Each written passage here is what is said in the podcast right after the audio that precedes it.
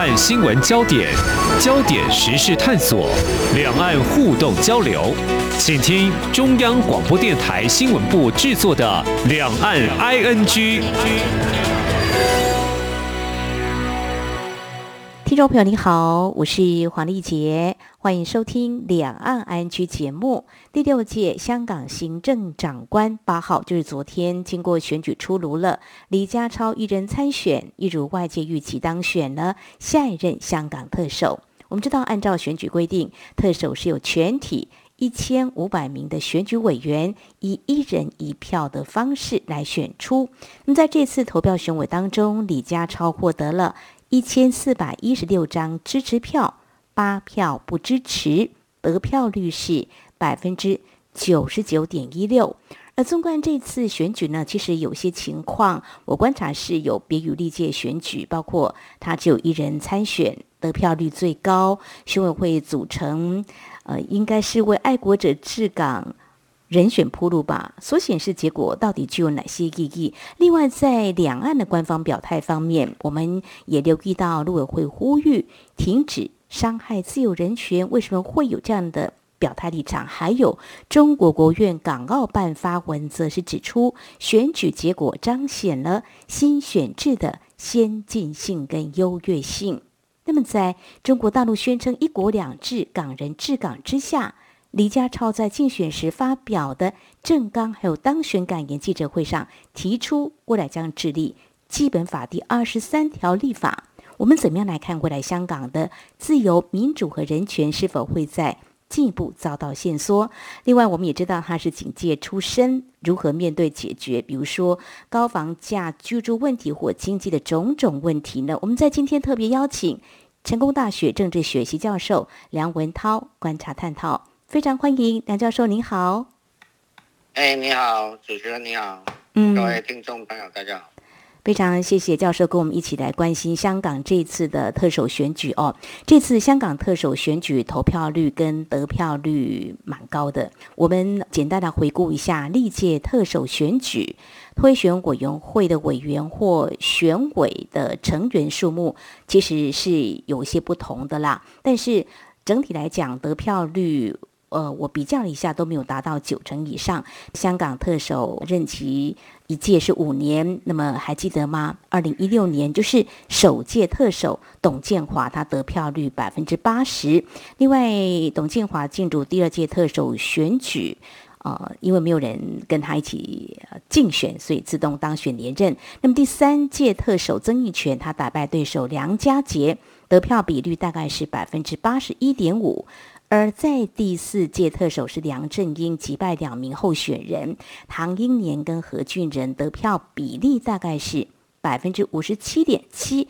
第五届就是现任特首林郑月娥在曾俊华跟胡国兴夹击当中，呃胜出哦，得票比例大概是百分之六十五。好，回到这次的香港特首选举，因为一人参选，所以范明基本是缺席，过去是有的哦。那么。为何泛民不推代表角逐呢？我再进一步问教授好了。如果回顾这两三年来，以这个关键事件来看，就是这个二零一九年反送中运动之后，接下来二零二零年六月底港区国安法的实施，以前在政坛还会被期待的泛民的主张作为，以及说他们不再坚持初衷理念，是不是可以说，其实？到现在，这次的香港特首选举已经被这个新的选制完全打压，是被迫出局了呢？基本上，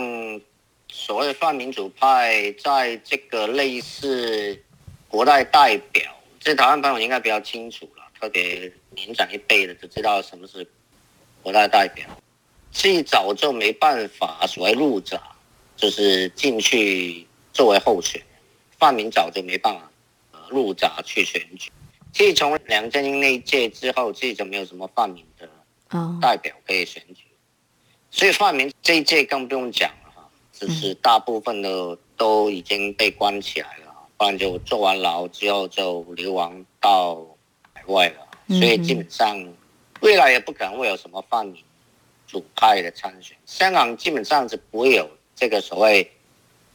西方式的民主。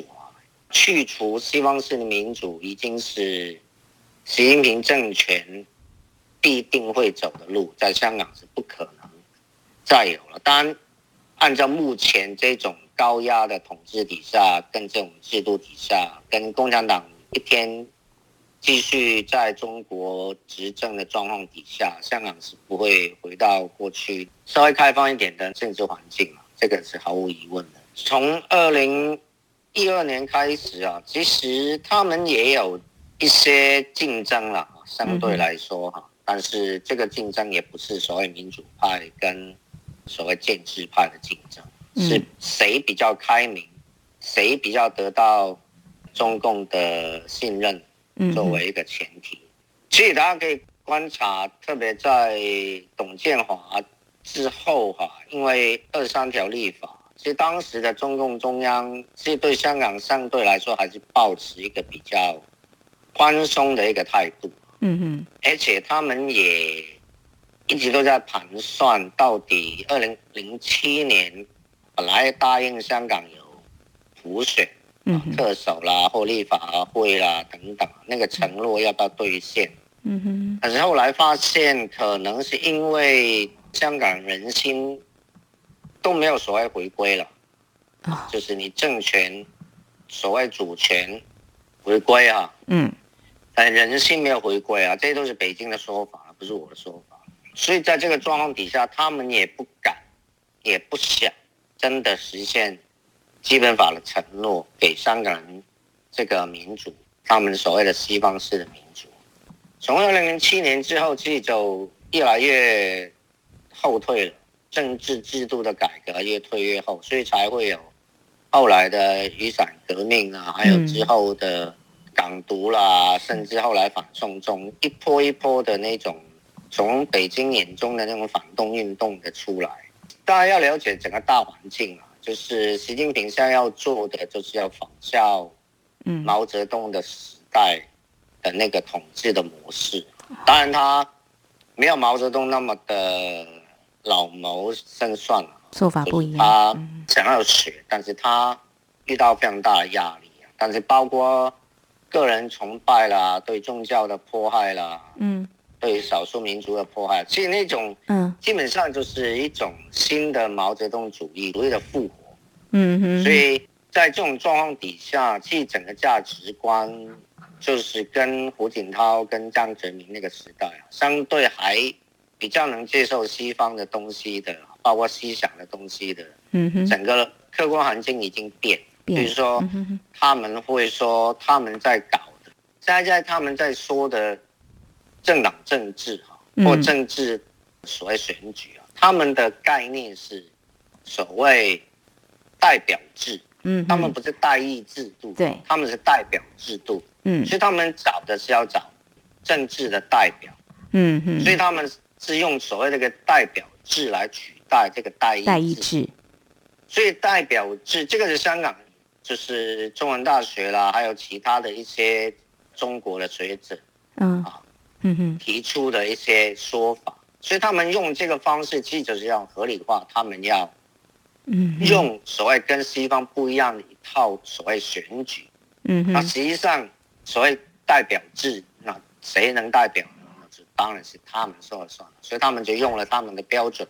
爱国者治港，治港啊这一种的方式来套进去。然后你爱国者治港的话，你基本上这个标准。本身这个名词是他定的，标准也是他定的，嗯、哪条线怎么样才算画出来的，也是他们定的。所以实际上，一些根本不是他钦点的人，根本你就不知道能不能选啊？你要不要参选？参选之后，其实他随便就用一个方式。当然，他现在比较聪明的做法就劝退了。嗯，就是嗯嗯，当然不是说完全没有人要选嘛。本身原来也叶刘淑仪哈，这个也算是少中。中共的前港府的官员，但是如果中国大陆他曾经有想过要去选，嗯嗯嗯，好，非常谢谢梁教授您的解析，就是说中国大陆基本上感觉香港人心回归，可能他们没有办法掌握，开始呢在制度上有做了选举呢，更希望能够达到北京所期待的一个目标。所以现在在讲的所谓西方民主，或许他们不是他们所谓的代表制哦。所以我们就会看到这次的选举结果是这样子的话，那我们再对照这个中国官媒新华社在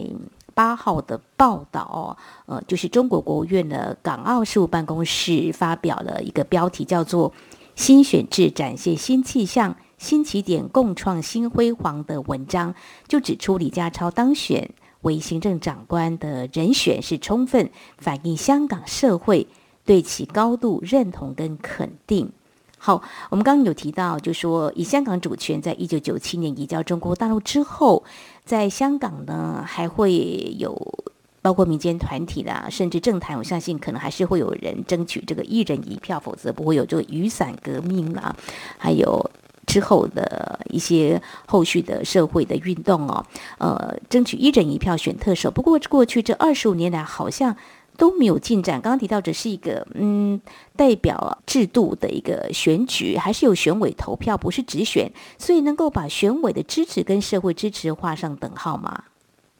呃，其实你刚刚也有讲了，其实台湾的朋友、嗯、或者年轻人，你应该了解一下台湾过去是什么选。这个蒋总统是怎么选出来？嗯，就是，所以他们基本上就是找了一些所谓的代表，这些代表都是效忠北京的，就等同过去这些代表，其实大部分都是所谓的支持蒋总统连任的嘛，当年，所以基本上是没有悬念的。那最近越高票，只有越代表越违反大家的意愿，所以大家也很清楚，在。就越像中国共产党在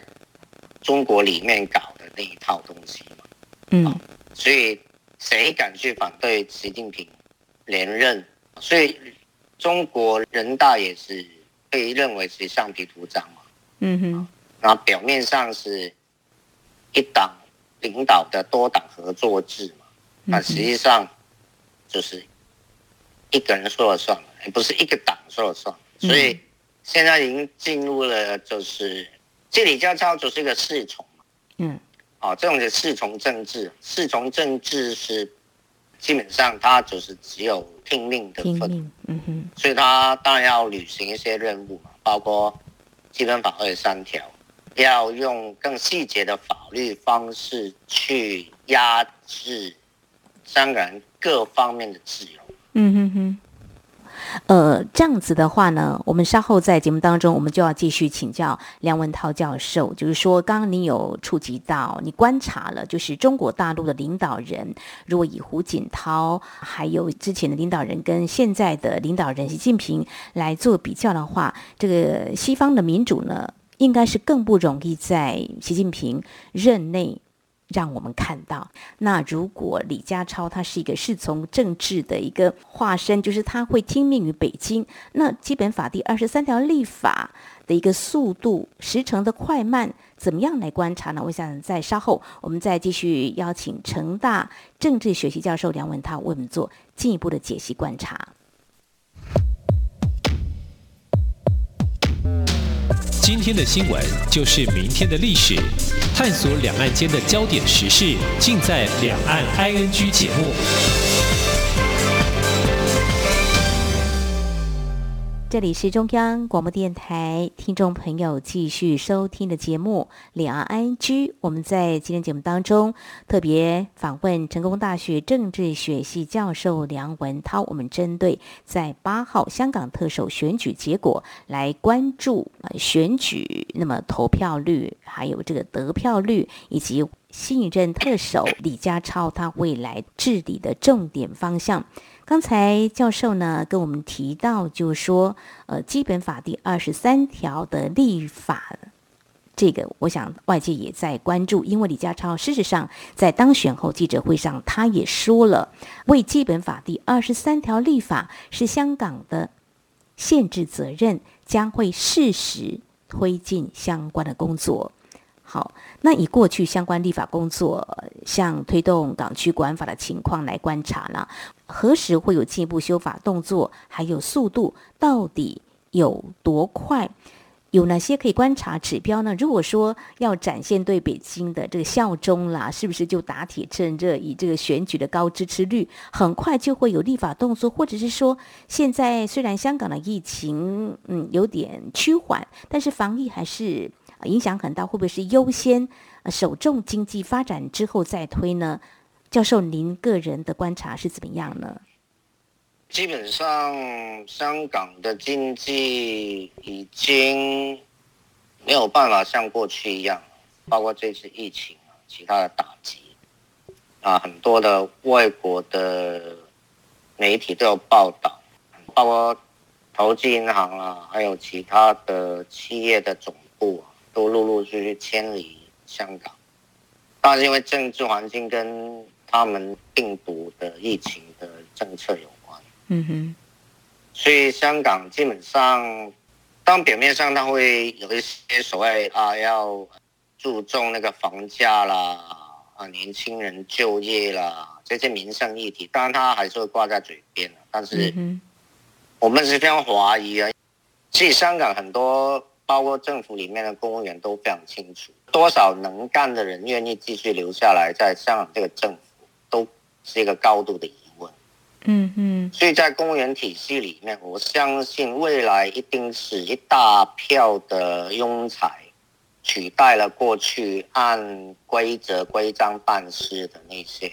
传统的公务员，所以整个公务员的文官会慢慢改变。嗯，就是比较喜欢或拍马屁的哈奉迎的人呢，这个官就会越做越大。所以这个是应该是会慢慢改，慢慢会演变的。所以这个反而是我最担心，因为其实这次疫情已经反映出来，就是整个他们的防疫负责的那些官员，他们那个无能的程度已经觉得匪夷所思。包括说他们要复课或暑假在上课，所有家长都傻眼了，就是就是，哎，他们重点是常常反反复复。所以从这一段时间就已经看到。即便在林郑月娥的团队里面，其实已经没有过去那种效率，没有过去的那种能干的一个精明的政府的一个表现。未来我相信这个是最大的问题，所以所有问题都只会越来越恶化，因为很多时候他们都会揣摩上意，嗯，最高领导人也要揣摩更上的上意，但是基本上，即便是驻香港那些官员，其实对香港的民情。到底有多少理解啊？这个都大家都高度怀疑，他们只会出一张嘴嘛，因为实际上执行的是公务员，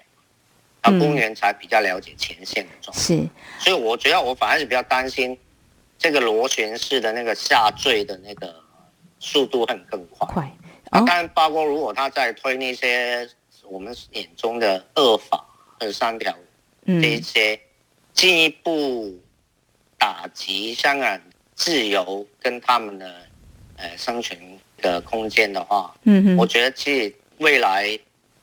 会相对悲观了。不是要唱衰，其实大家用逻辑，这个历史的教训，其实都可以预测这个很有可能发生的未来。香港的基本法的第二十三条立法是要求港府立法禁止涉及国家安全的罪行，包括煽动国家分裂。本地团体接受外国资助以及从事间谍活动等等哦，这个在过去港区国安法实施之后呢，大家陆陆续续也会看到有些人在香港反送中之后的相关的活动也一一呢被啊、入罪判刑了哦。那事实上我们也看到一些报道，李家超在四月中他受访的时候已经表态。他任内会优先推动香港基本法第二十三条立法，再加上香港保安局长邓炳强在更早之前也透露，草案会在今年底之前就会提交立法会的审议。所以应该也可以想见，或许很快的二十三条立法应该是很快就会通过吧？啊、哦，那是不是可以来做这样的观察呢？就是说，还是中国大陆可能会希望它速度快一点呢？老师，你的观察呢？基本上，你看过去几年反送中那段时间跟之后的发展，甚至更更往前，对香港的所谓公民社会媒体的打压，其实它有一个时间表。比如说他会先把媒体啊，苹果去年年底前那个立场新闻是啊，基本上整个去年他们就用疫情作为一个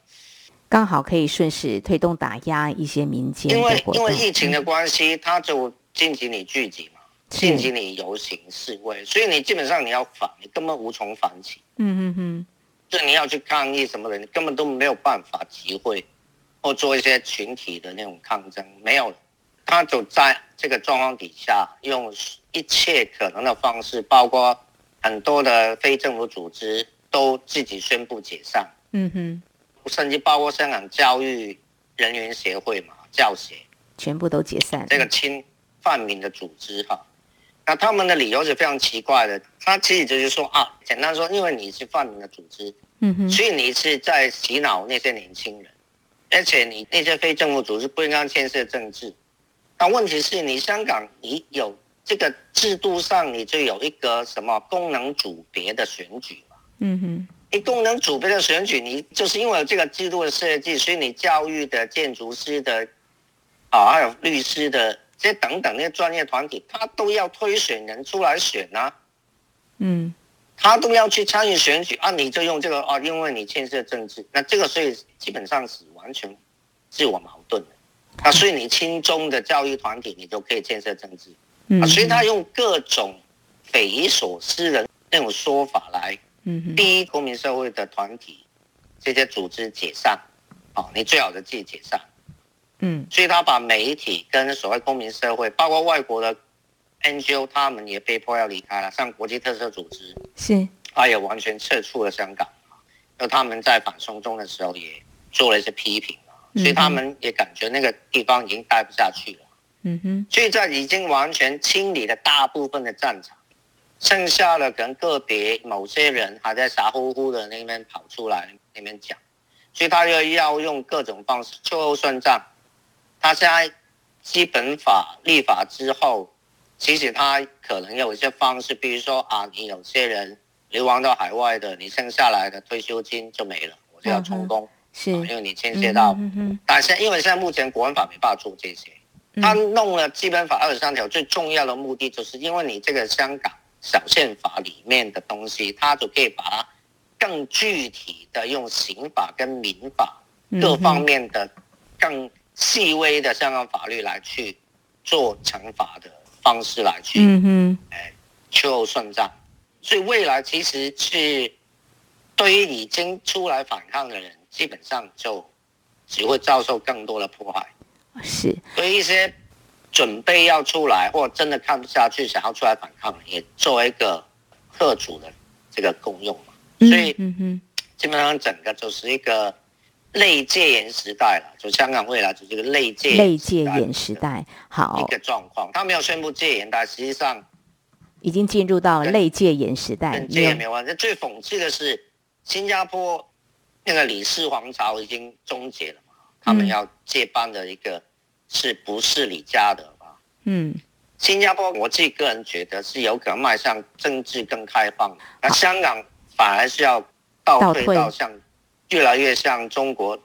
随便的一个三四线的城市一样一个状况，所以觉得是嗯是蛮悲哀的啦。嗯嗯，好，我想教授有蛮多感叹的哦，那也啊一针见血的道出香港这几年来的变化，公民社会也不在了。那自从港区国安法实施之后，已经清理了大部分的啊这个事件哦，一些人他们还敢出来表达不一样的声音吗？恐怕是很少了哦。有媒体报道，在昨天八号的时候选举还是。有人出来拉着布条表达他们心声，可是这个人数只有个位数啊！他们真的很有勇气。好，我们谈到这个香港的这个嗯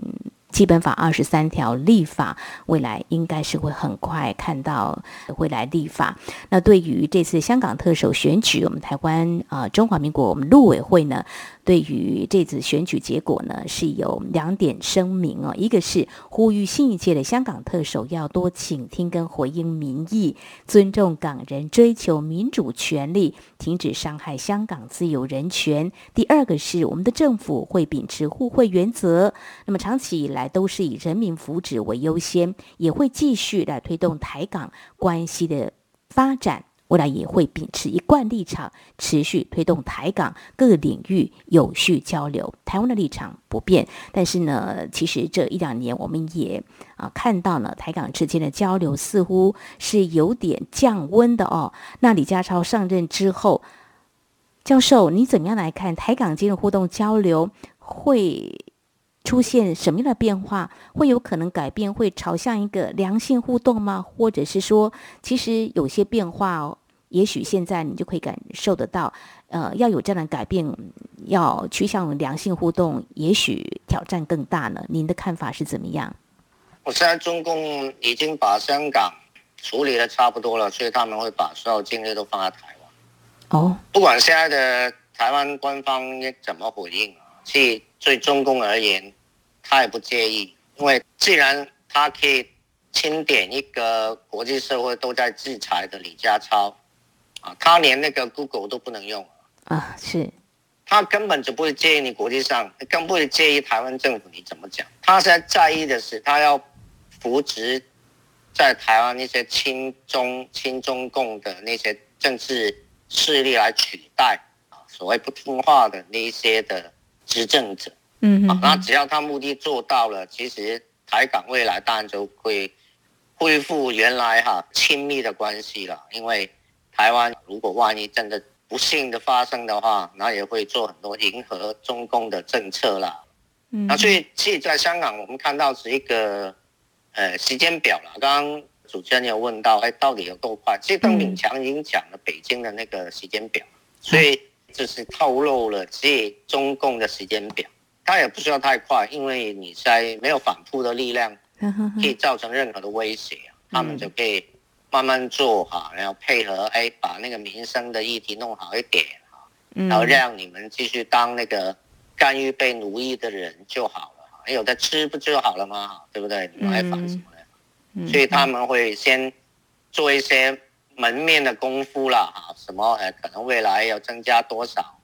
呃，那个公共房屋的数量啦，啊，年轻人就业，我要帮忙几个人啦，是。来收买一些人心，因为现在经过这个疫情哈，连一些我们所说的蓝丝啊、亲中的，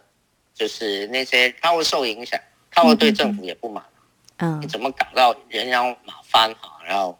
也受影响，他们也很多是不爽，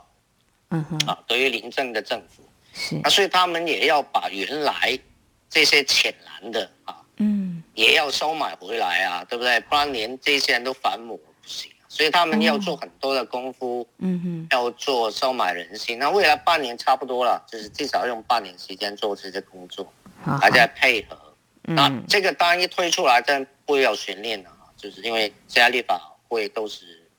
他们在控制，没错，所以他们想要多快就多快，当然他不会太快。就是按照邓敏强讲的，是中央的指示，上任不到一年就完成了，已经是非常伟大的这个嗯贡献啊，对不对？以前推了半天，推了十几、二十年、二十几年都难有进展。李家超很快厉害，上任不到一年，我就已经办好这个工作了。是好，所以呢，未来就看北京啊、呃，官方啊、呃、所谈话的立场，大概可以。窥之一二了哈，那香港呢，未来的在经济上的一些作为呢，刚才教授已经提到了，过去几年政府的效率或是处理的做法也是很难让人有信心。台港之间的交流，刚刚你提到个重点，香港目前有一些问题，中国大陆北京方面已经处理差不多了，未来重点可能就是在台湾。好，这也是我们应该要特别留意。就是过去这几年有人说这个，今日香港，明日台。台湾来关注，是不是中国大陆对台政策会有一些调整跟变化？好，有关香港下一任特首由李家超出任，那么在这样新的选制之下，那么释出哪些讯息，具有哪些意义？未来他对香港会怎么样来治理？那么又怎么样的观察之后台港的互动关系？我们在今天非常感谢成功大学政治学系教授梁文涛的。观察解析，非常谢谢教授，谢谢您。好，谢谢大家，谢谢。